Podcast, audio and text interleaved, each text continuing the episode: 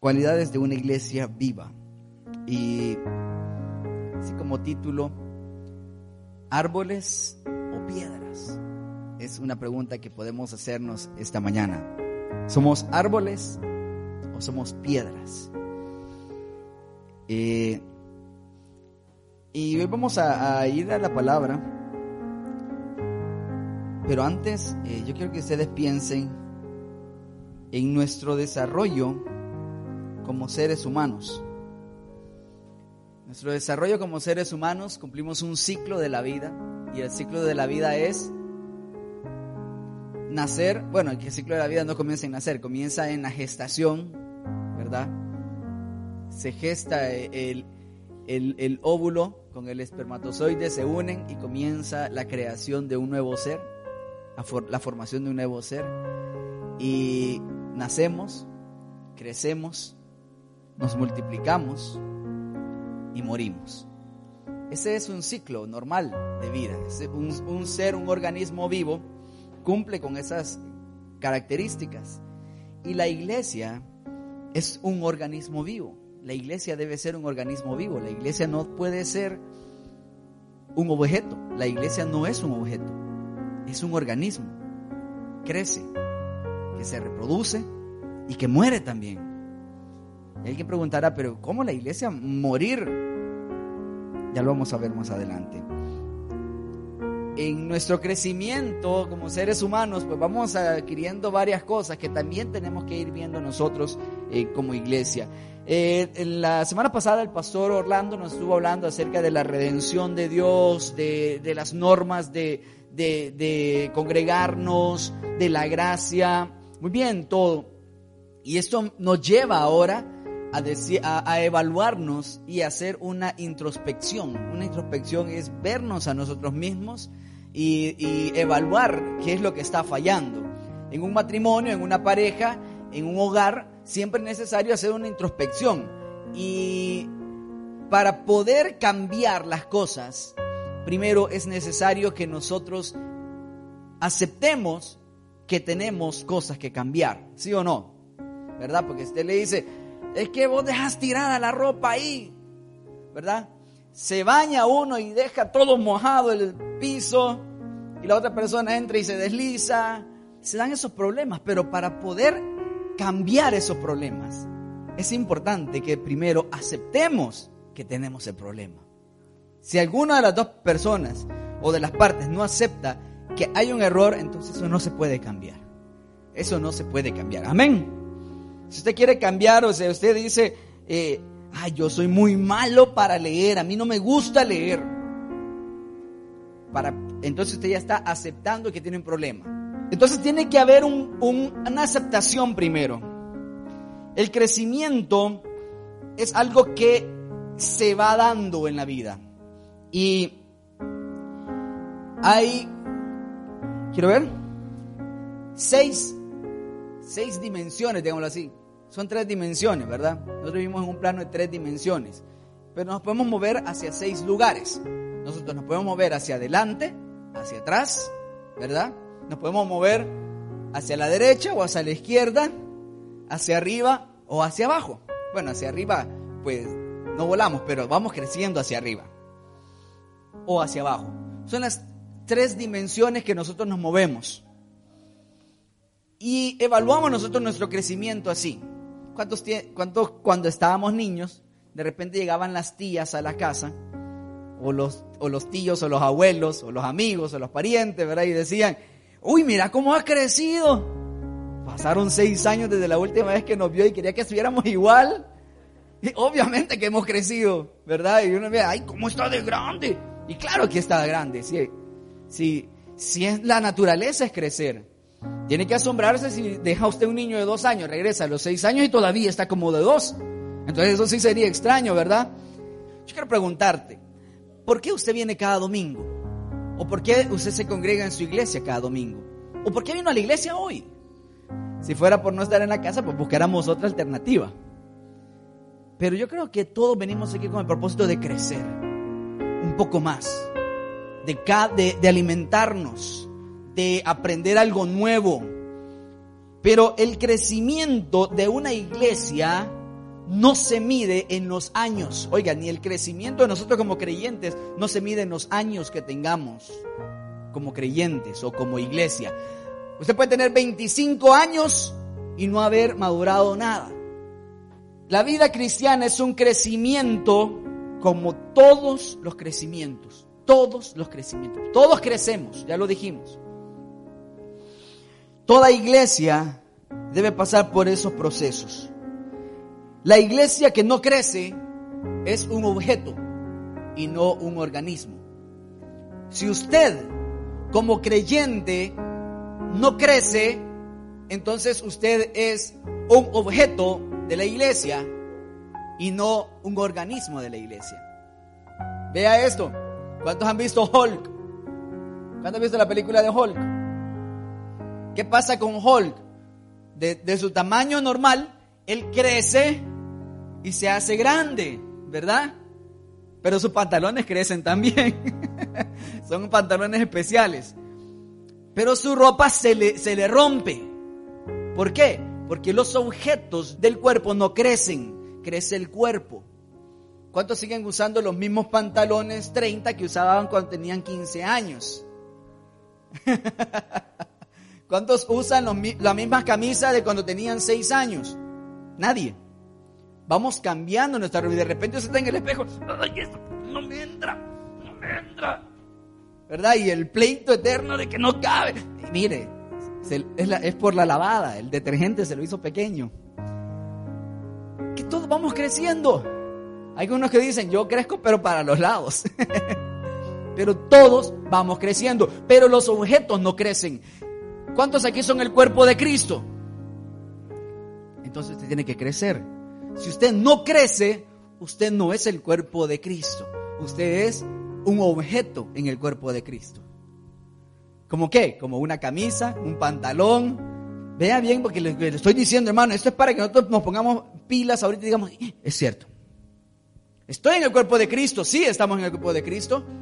Una camisa es, eh, está en su cuerpo, ¿sí o no? Claro que sí. La mascarilla ahora se ha vuelto parte de, nuestro, de nuestra vida. Pero ¿qué pasa con las mascarillas? Aparte que nos van jalando las orejas, se van desgastando. Anótelo. Los objetos se desgastan. El cuerpo crece.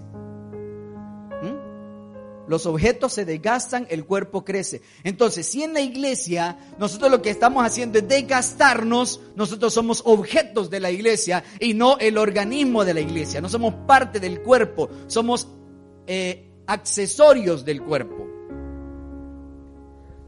¿verdad que está bueno esto? Imagínense. Usted, usted puede evaluar y decir, uy, ¿qué he sido yo? ¿He sido una camisa en el cuerpo de Cristo o he sido un brazo en el cuerpo de Cristo? ¿He sido un calcetín en el cuerpo de Cristo, verdad? ¿O he sido parte del cuerpo de Cristo? Ahora, con toda esta introducción, hermanos, con toda esta introducción, vamos a, ver algunos puntos, algunas cualidades, tres cualidades que debe tener todo crecimiento. Acompáñeme a Lucas 2.52.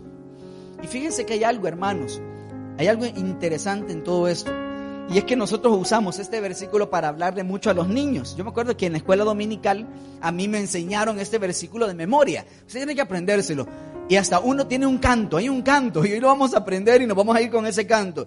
Hay un canto que dice, dice la Biblia que Jesús crecía en sabiduría y en estatura, y también en gracia para con Dios y todos los demás. Y luego cantamos, si yo quiero crecer, si yo quiero crecer si yo quiero crecer, crecer como Jesús. Eso dice la Biblia. Ya, ya, ya no lo lean, ya les dije lo que dice el versículo. Que Jesús crecía en tres cosas. ¿En qué? En sabiduría, en estatura y en gracia para con Dios y los hombres. Primero dice la Biblia que Jesús crecía en, en sabiduría. ¿Qué es crecer en sabiduría? Si ustedes leen Lucas 2, 46, unos versículos antes, van a ver de que dice que aconteció que tres días después lo hallaron en el templo. Estamos hablando de Jesús cuando él tenía 12 años, sentado en medio de los doctores de la ley, oyéndolos y preguntándoles. Y todos se maravillaban de su inteligencia y de sus respuestas. Vea, Jesús tenía dos cualidades a la hora de escuchar la palabra o a la hora de estar en la iglesia, contextualicémoslo, aunque no era igual, pero contextualicémoslo. ¿Qué hacía? Oía y preguntaba. Oía y preguntaba. Cuando nosotros venimos aquí a la iglesia, escuchamos la palabra, si nosotros oímos y nos preguntamos, entonces estamos aplicando sabiduría. Pero si nosotros venimos, oímos y se nos olvidó al pasar de esa puerta, ya cuando, cuando la persona que está aquí orando para terminar dice, y llévanos con bien a nuestras casas, amén. La mente se, borró y ya no nos acordamos de lo que predicó, de lo que predicó eh, el, el, el predicador, valga la redundancia. Ya no nos acordamos, se nos olvidó. Pero si usted sale de aquí y dice, y va en el camino y va pensando, ay, sí es cierto, esto es cierto, esto que dijo, esto que dijo, esto que, como dice ya la hermana Sonia, ¿verdad? Al tomar apuntes, usted dice, ay, sí es cierto, mira, yo no me acordaba de esto. Yo aprendí con mi pastor en El, Salvador a tomar nota de todo. Porque esa, esa curiosidad es lo que va despertando en nosotros sabiduría. ¿Cuál es el principio de la sabiduría, hermanos? Ah, ¿verdad? ¿Cuántos aquí temen a Jehová? O, o, tiene, porque temor no es miedo, ¿verdad? Es reverencia. ¿Cuántos aquí tienen reverencia por Dios? Entonces usted tiene el principio de la sabiduría. El principio. Hermanos, el principio. No es el. ¿Cómo empieza un partido?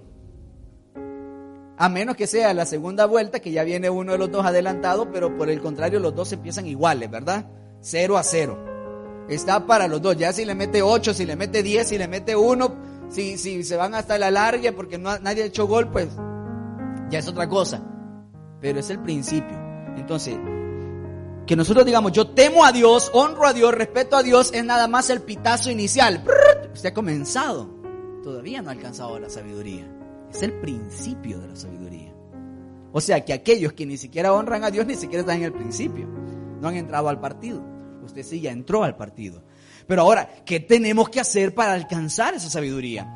Y sabiduría también es conocimiento. Jesús nos declara aquí, en el Evangelio de Lucas nos habla de que Jesús tenía una inteligencia. Pero ¿sabe por qué Jesús era inteligente? Porque Jesús preguntaba. Decía alguien por ahí, mejor pasar, mejor hacer una pregunta y pasar de ignorante un momento que vivir en la ignorancia por haberse callado la pregunta. Vivimos en una era donde a la gente no le gusta preguntar, le gusta nada más creer cosas.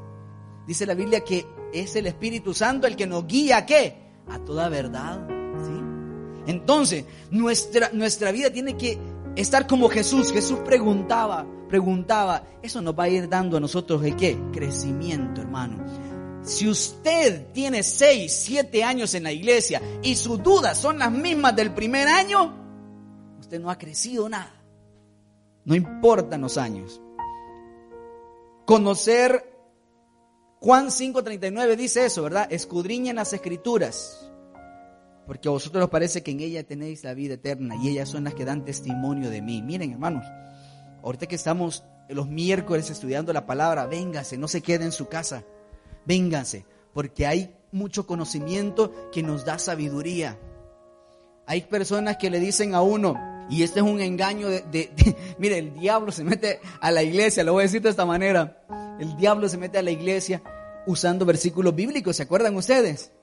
Cuando, cuando habló con Jesús, ¿verdad? En el desierto. Pero escrito está. Y, a mí mucha gente me ha dicho, pero escrito está que la mucha letra mata. ¿Y qué le quieren decir a uno con eso? No lea, no estudie, no se prepare. Porque la mucha letra mata. Jesús nos dice lo contrario escudriñen las escrituras. Y escudriñar no es leerla, escudriñar es preguntarnos por qué dice eso, por qué, cómo, cuándo, a quién. Eso es escudriñar las escrituras. ¿Por qué la escritura dice esto? Y, y en eso de la escritura, hermano, ir indagando en el texto. Porque hay mucha gente que nada más usa versículos, así como ese que yo le acabo de mencionar, para, para justificar cosas. La Biblia justifica, hermano, disculpe lo que le voy a decir, pero la Biblia justifica todo si nosotros no conocemos el texto. Todo. Hay gente que dice, la tierra es plana, la Biblia lo dice. ¿Han oído ustedes? Hay gente que justifica todo con la Biblia. ¿Pero por qué? Porque no conocen la, la palabra. Conocen los versículos, pero no la palabra. Así que hermano, primera cualidad que nosotros debemos de tener para saber que estamos creciendo es que estamos aprendiendo de la palabra. Es amar la palabra. Segundo, Jesús crecía en estatura. Hay iglesias muy preocupadas por crecer en número. Hay, yo conozco iglesias y hermanos que incluso tienen libros de cómo crecer en la iglesia utilizando métodos de por qué McDonald's crece, eh, por qué esta empresa creció, así también la iglesia puede crecer, démosle a la gente lo que quiere, que el público tiene que estar, eh, hagamos una iglesia moderna donde la gente quiera venir, preocupados por los números. Uy, ayer teníamos 30, hoy queremos tener 60, mañana 120. Eh, no es que el crecimiento esté malo pero cuando el crecimiento numérico se vuelve en la meta, entonces nosotros nos desviamos del objetivo. Aquí podemos tener mil personas. ¿Sabe cómo podemos tener aquí lleno? Y que, hasta allá afuera esté la gente, aquí por las ventanas. ¿Sabe cómo? Digamos un día que vamos a dar comida gratis, que vengan todos a comer y que y coman lo que quieran. Les aseguro que nos llenamos aquí, que se topa. Cuando el crecimiento es producto de que vamos, de que somos un organismo vivo, porque eso, es lo que estamos hablando, entonces el crecimiento se da como en Hechos 2.47. Quiero que alguien me lea Hechos 2.47. ¿Quién nos añadía, Alfredo? El Señor. Que la iglesia no tiene que hacer métodos de, de llamar inconversos, como decimos, no, eso no. Es el Señor. La iglesia sale y presenta a Cristo. La iglesia muestra a Cristo y el Señor añade a los que han de ser salvos. El Señor es el que da el crecimiento. Entonces cuando se vuelve esto como un deseo, es como, como aquel, ¿cuántos aquí han querido ser un poco más altos? Yo he querido ser un poco más alto. Por más, dice la Biblia, que nosotros nos afanemos, no le podemos añadir un codo a nuestra estatura. Hermano, por más que usted se afane, aquellos que se están midiendo, ¿verdad? Ay, con la cinta ay, mira la barriga que tengo. Por más que usted llore y se lamente y se mire y diga, ay, no, mira, ay, usted puede ver mil veces en el espejo, pero si no hace algo para adelgazar, no lo va a hacer. ¿Ah? Por más que nosotros querramos crecer, yo puedo colgarme de una viga, ah, quiero ser más grande. No, no lo vamos a hacer. Entonces muchas iglesias pierden el tiempo en ver cómo crecer. Y un organismo no se preocupa por crecer, él crece porque así es porque Dios está dándole la vida. El crecimiento es el resultado, pero es el resultado de qué? Oiga, oiga, alababan a Dios, se reunían, crecían en favor del pueblo. O sea, su preocupación no era eh, cuántos se reunían, sino qué calidad estaban recibiendo en, en su reunión. Ese es el resultado.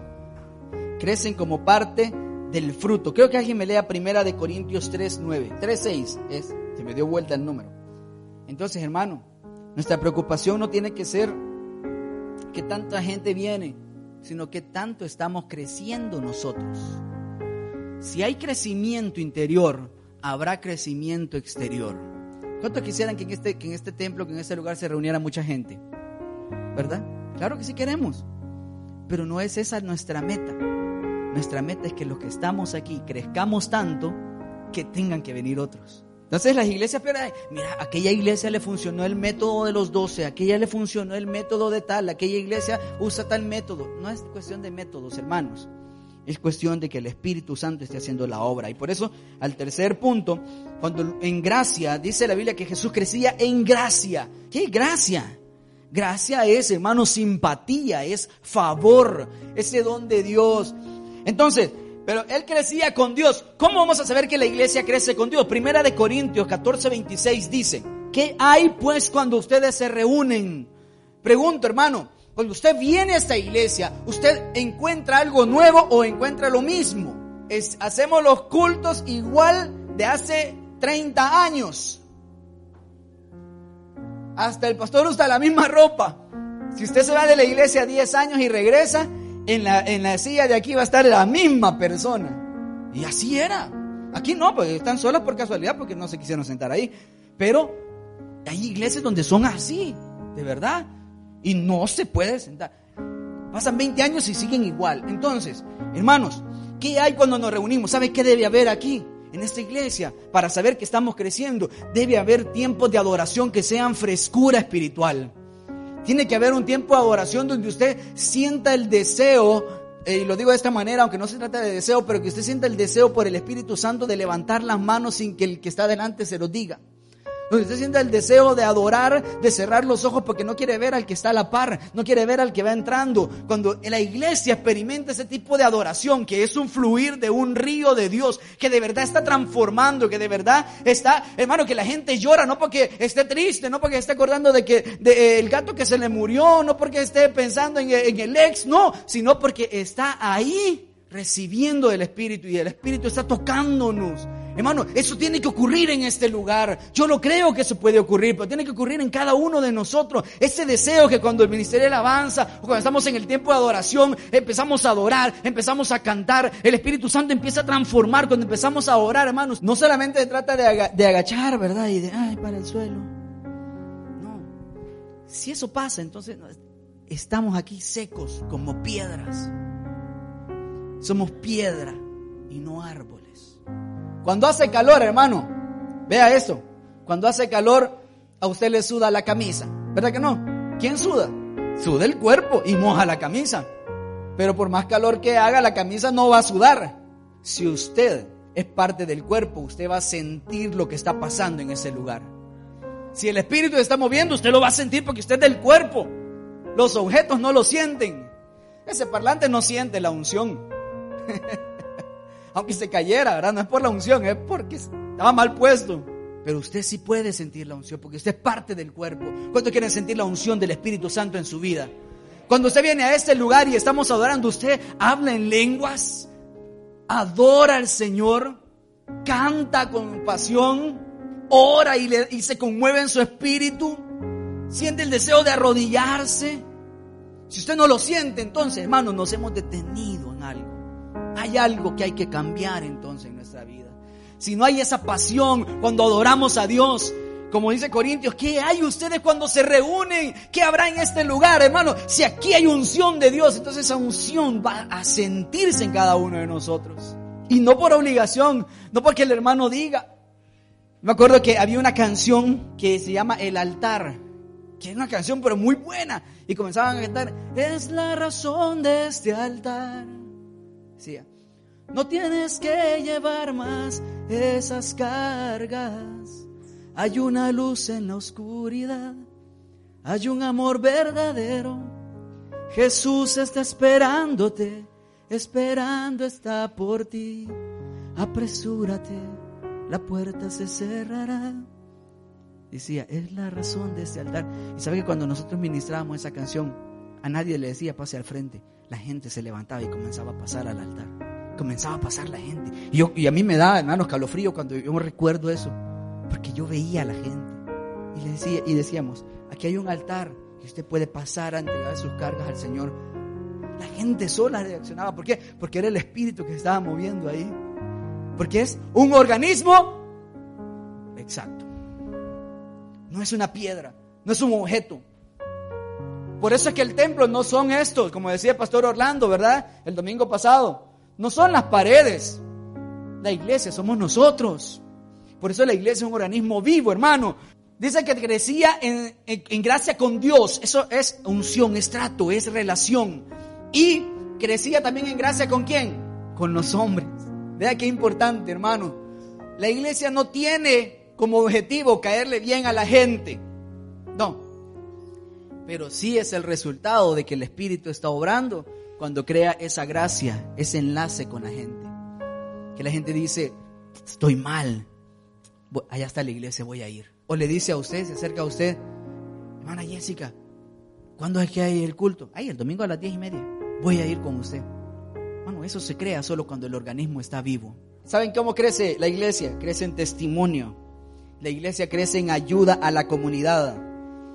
Pregunto, hermanos, si la iglesia eh, camino celestial, dejáramos de estar aquí, haríamos falta en la comunidad. O diría la gente, Ay, ¿desde cuándo no está la iglesia? Porque nadie se da cuenta si estábamos o no. ¿Han visto la iglesia de los mormones? ¿Cómo son? Uno dice, ya quiero se reúnen ahí. Yo no sé si aquí será igual, pero en mi país uno pasa por la iglesia de los mormones y ¿qué pasa? No, no mira nada, no hay movimiento de nada. De repente cuando el espíritu empezó a cambiar en las 10 de la noche y nosotros con la alabanza y la gente no se quería ir. Saben que los cultos, hermanos, nosotros estábamos cantando y terminábamos, amén, amén, Dios les bendiga, hermanos, váyanse para su casa. Y la gente se quedaba y se quedaban adorando y empezaban a cantar entre ellos solos. Y, y la gente decía, otra, otra alabanza, sigamos. Hermano, no era que, ay, ya son las diez y media, me voy. O las once y media, ¿verdad? Ya son las once y media, ya. Ay, este hermano que no termina de predicar. Ay, este no. ¿Sabe que no? gente estaba ahí, pero ansiosa, con ganas de más. Dejábamos de tocar, apagamos todos los aparatos y la gente seguía orando y seguía adorando y seguía cantando. Hermano, y no le miento y no es mentira, no, no es de esos libros de, que, que hablan cosas fantásticas. No, no, no, es lo que yo viví, lo que yo vi, Hermano, eso es crecimiento de Dios. Hay enemigos del crecimiento. ¿Sabe qué es un enemigo del crecimiento? Es que así lo hemos hecho siempre. Ese es un gran, gran enemigo del crecimiento. Es que así lo hemos hecho siempre. ¿Se imagina usted llegue a la universidad con el uniforme que usaba en la escuela? ¿Y por qué te vestís? ¿Y por qué venís así con tu uniforme? Es que para estudiar así me he visto siempre. Es que llevo nueve años vistiéndome así. ¿Qué pasaría? La gente diría, este está, está loco, ¿verdad? Es que así lo hemos hecho siempre. Ese es un enemigo, hermano, de las iglesias. Hermano, ¿y por qué no cantamos esta alabanza? Es que esa no, esa no la cantamos nosotros. No está en el repertorio. hermano, ¿y por qué no metemos este instrumento? Yo me acuerdo cuando en la iglesia queríamos meter unas congas. Congas de esas. Es que en esta iglesia no usamos congas. Claro, no había nadie que las tocara. Como que aquí quisiéramos tener un bajo, verdad? Y de repente, no, no, es que aquí no tocamos bajo. No tocamos porque no hay. Pero si alguien viene a tocarlo, claro que sí, ¿verdad? ¿Para qué se van? aquí, no, aquí, no usamos trompetas. No, es que aquí eh, nos gustan las sillas blancas. Hermano Henry está diciendo un día, sería bueno cambiar las sillas por una, estábamos hablando, ¿verdad? De cambiar las sillas por otras que tengan colchoncito y todo. Imagínense que alguien viniera y dijera, no, pero es que las sillas que usamos en la iglesia son blancas. Hermano, y a usted le da risa, pero hay iglesias que son así. Y, y nosotros tenemos cosas que son así también, pensémoslo. Puede parecer chiste, ¿verdad? esos ejemplos. Pero nosotros también tenemos cosas que son así. Hermanos, yo les animo, les animo que en su próximo servicio haga algo diferente. Si el Ministerio de Alabanza viene a las 10 de la mañana, entonces que diga, vamos a llegar a las 9 y media y vamos a orar primero. Vamos a tener una reflexión. ¿Qué les parece? Es un ejemplo nada más. Piense usted qué puede hacer de nuevo que no está haciendo. ¿Será que nos acostumbramos a hacer lo mismo? ¿Sabe, hermano, por qué la gente no tiene ningún problema en decir, ay, este domingo no voy a la iglesia, ay, voy a ir el otro? Porque sabe que no va a encontrar nada nuevo. No se va a perder de nada. Como sabe que no se va a perder de nada, ay, no, ay, voy a ir mañana. Nos pasa en la escuela a nosotros, nos pasa en la universidad. Yo decía, ay, el primer día de clase. Yo siempre fui en la universidad de que el primer día de clase yo no voy. Yo no voy. Ya sé lo que van a dar. Se van a presentar todos. Cada uno va a decir su nombre qué carrera lleva y luego van a decir eh, cuál va a ser la planificación de todo el, cuatrimestre. Así que ya sé que eso van a dar, hay, que me pasen el documento. ¿Será que eso está pasando en las iglesias? ¿Será que eso pasa aquí? Que la gente dice, no, hoy no vamos a ir. Nos invitaron a un cumpleaños. Más interesante el cumpleaños, ¿va? ¿Verdad? Porque no sabemos si va a llegar, se me salió lo salvadoreño, es decir, va. No sabemos si en, el, cumpleaños va a llegar un payaso, si va a haber una orquesta, si va a haber un mariachi, o sea, va a haber algo nuevo. Entonces vámonos para el cumpleaños a ver de qué es la torta. Pero en la iglesia no, porque van, ya sé, van a, a, medirme la temperatura a la entrada, me van a dar alcohol gel, me voy a ir a sentar, va a cantar el hermano Alfredo, luego me voy a ya, y nos vamos. Hermano, es un reto ahora para nosotros. Es un reto. Es un reto que cada día podamos decirle, Señor, te vamos a ofrecer algo nuevo, la iglesia va a encontrar algo nuevo. ¿Por qué? Porque crecemos. ¿Cuántos se acuerdan de su adolescencia y de repente uno, ¿verdad? Ay, ya me salió bigote. Ese es el crecimiento. De repente un día me estaba peinando, ¿verdad? casi no me peino, pero ya me estaba ahí arreglando el pelo. Uy, tengo una cana. Ay, tengo dos. Y me dice mi esposa, no, ya tiene como seis cambios. ¿Por qué Jesús fue revolucionario en el judaísmo en, en su época? Porque él dijo, ustedes lo han hecho de esta manera. Ustedes oyeron que fue escrito ojo por ojo y diente por diente. Pero yo les digo, amen a su prójimo, perdonen al que los ofende. Esto fue revolucionario, hermano. Eso fue revolucionario. ¿Por qué? Porque ellos dijeron, es que en nuestra iglesia, en, en nuestra doctrina, en nuestros estatutos dice ojo por ojo y diente por diente. Eso no se puede quitar. Estos no se lavaron las manos para comer, Señor. ¿Qué pasa? No se lavaron las manos. En nuestra doctrina dice que tienen que lavarse las manos. Jesús les dijo, no es lo que entra en el hombre lo que contamina, es lo que sale de ellos. Uh, eso le golpeó, hermanos. Decíamos que un organismo se basa en qué? ¿Cuál es el proceso de un organismo?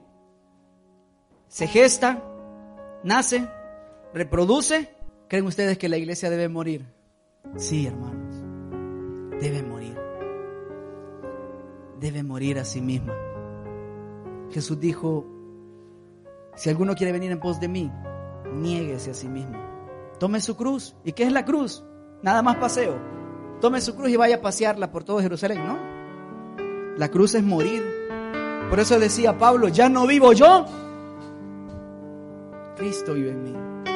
Y lo que ahora lo vivo en la carne, lo vivo en la fe del Hijo de Dios. La iglesia debe morir a sus tradiciones, debe morir a sus dogmas, debe morir a sus, a sus costumbres para dejar que el Espíritu Santo renueve la iglesia.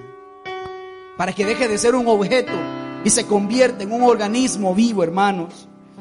Yo anhelo que el Espíritu Santo lo haga en este lugar.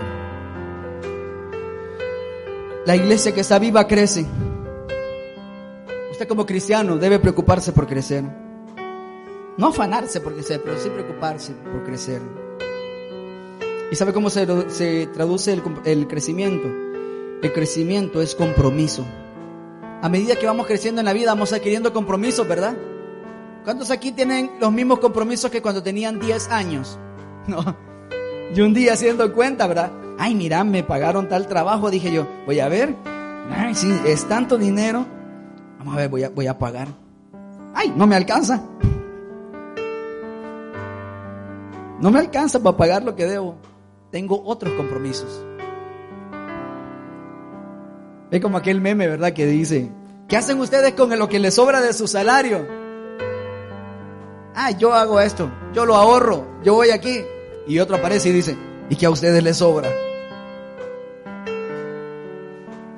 Vamos adquiriendo compromisos distintos. Yo un día pensaba en mis deudas y decía, ¿en qué momento yo me endeudé? Ahora hay que darle a acueductos y alcantarillados, compañía de fuerza y luz, internet, los pases del bus. Antes uno no se preocupaba, ¿verdad? Uno solo abría la refrigeradora. No hay comida, mamá. ¿Por qué no hay comida? Ahora yo abro la refri y se me sale una lágrima. No hay comida. yo no tengo ahora a quién reclamarle. Me acuerdo cuando mi hijo nació y llegamos a la casa con mi hijo recién nacido. Y llegamos con Gaby a la casa, abrimos la puerta y nos sentamos en el sillón. ¿Y ahora? Yo solo había chineado niños que después se los daba a sus papás y ya, me voy. Pero ahora lo tenemos aquí, ¿qué hacemos? Voy a hablarle a mi mamá que venga. mamá, ya llegamos a la casa. Venga a decirnos qué más hacer. Hermano, vamos adquiriendo compromisos. Si usted lleva seis años, siete años en la iglesia y su compromiso con esta iglesia es la misma del primer año, no hemos crecido. Estamos siendo piedritas, estamos siendo objetos. Cierre sus ojos y dígale, Señor, yo quiero ser un organismo, yo no quiero ser una piedra, yo no quiero ser un objeto en el cuerpo, yo no quiero ser un accesorio en el cuerpo. No, no, no, no. Porque los objetos se desgastan, pero el cuerpo crece. Dios está comprometido contigo, hermano. Sí, Él se ha comprometido. No te dejaré ni te desampararé. Cuando Jesús se fue, dijo, y he aquí yo estoy con ustedes todos los días hasta el fin del mundo. Cuando Jesús dijo yo, ustedes no están solos, les mandaré un consolador. Él está comprometido contigo. ¿Está comprometido con Dios? Y ahí, hermano, evalúe su vida y diga, hey, yo, ¿de verdad soy parte de la iglesia? ¿O he llegado nada más como unos zapatos? Soy parte de este organismo vivo. He crecido en sabiduría, he crecido en estatura, he crecido en gracia con Dios. Hemos crecido en realidad.